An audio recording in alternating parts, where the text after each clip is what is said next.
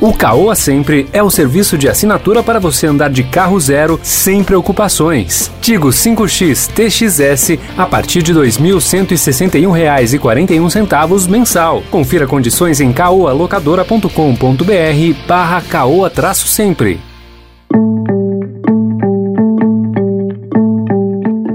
Olá, seja bem-vindo, seja bem-vinda. Começa agora a segunda edição do Notícia no seu Tempo. Esse podcast é produzido pela equipe de jornalismo do Estadão para você ouvir as principais informações do momento. E depois das notícias, tem especial Mês da Mobilidade, uma radiografia do transporte público por ônibus em São Paulo. Hoje é sexta-feira, 10 de setembro de 2021. Estadão apresenta Notícia no seu tempo.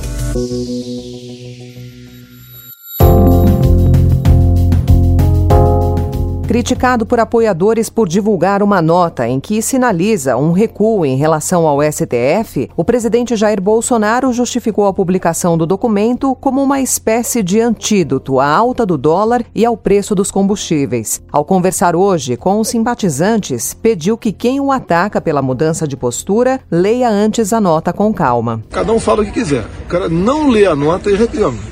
Leia a nota, duas, três, bem curtinha, duas, três vezes, são dez pequenos itens, entenda? A gente vai acertando, a gente vai acertando.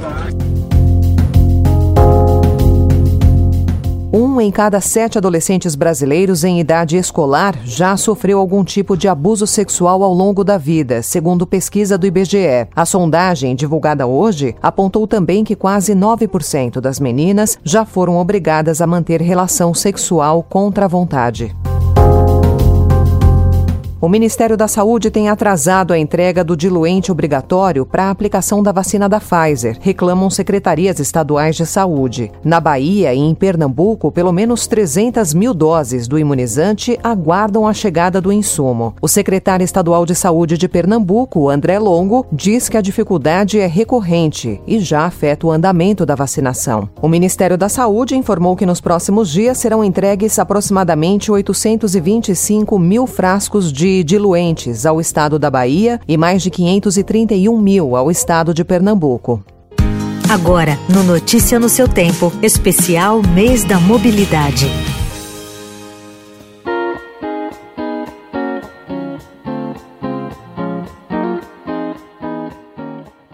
Com a normalidade voltando aos poucos na cidade de São Paulo e um número maior de pessoas circulando, qual é a atual realidade do transporte público por ônibus, quase 18 meses após a decretação da pandemia?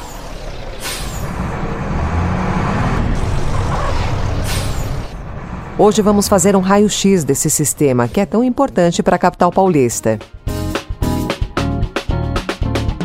Segundo a Secretaria de Mobilidade e Trânsito, o número de passageiros ainda não é o mesmo. Antes da pandemia, eram 3 milhões e 300 mil pessoas transportadas em dias úteis. Hoje, são pouco mais de 2 milhões. Por outro lado, o número de ônibus circulando é maior.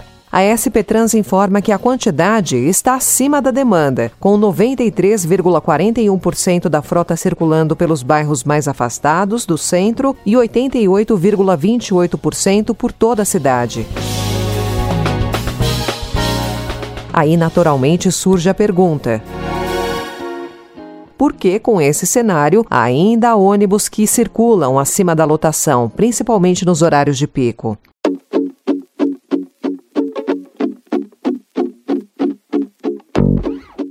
Francisco Cristóvão, que é presidente do Sindicato das Empresas de Radiografia do Transporte Público por Ônibus em São Paulo, afirma que é um problema global e que nenhum sistema é projetado para trabalhar somente com usuários sentados. Ele faz uma conta. No horário da manhã, os ônibus chegam a transportar 800 mil pessoas. Para não ter lotação, deveria haver 29 mil ônibus nas ruas, uma quantidade que não cabe na cidade.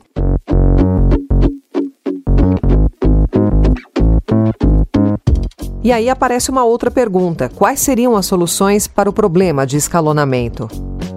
Para Sérgio Aveleda, do INSPER, para ter regularidade e tempo de viagem curto, é preciso dar prioridade aos coletivos nas vias para evitar que eles parem nos engarrafamentos. Além disso, a implantação do sistema de inteligência na rede para melhorar a operação e informar os usuários seria fundamental.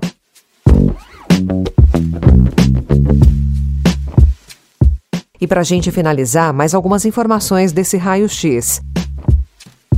A frota de ônibus da capital paulista, segundo a SP Trans, é permanentemente renovada. Entre janeiro e agosto desse ano, 920 veículos zero quilômetro foram adicionados ao sistema. Desde janeiro de 2015, todos os ônibus que entram em operação devem ser equipados com ar-condicionado.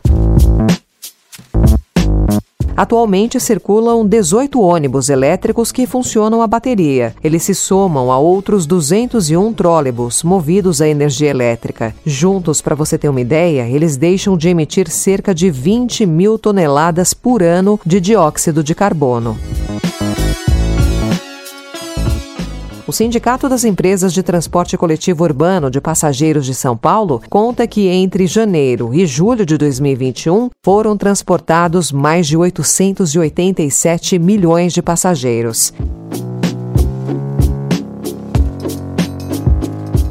Todo esse sistema de transporte custa caro e precisa de reinvestimento constante. E para que a tarifa não tenha um preço inviável, a Prefeitura subsidia parte do custo. Em 2021, o benefício aprovado é de aproximadamente 2 bilhões e meio de reais.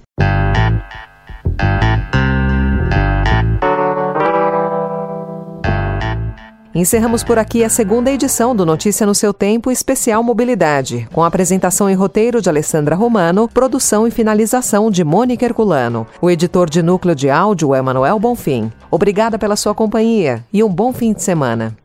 Você ouviu Especial Mês da Mobilidade. Alugue seu carro com o Caoa Sempre. caoalocadora.com.br barra caoa-sempre.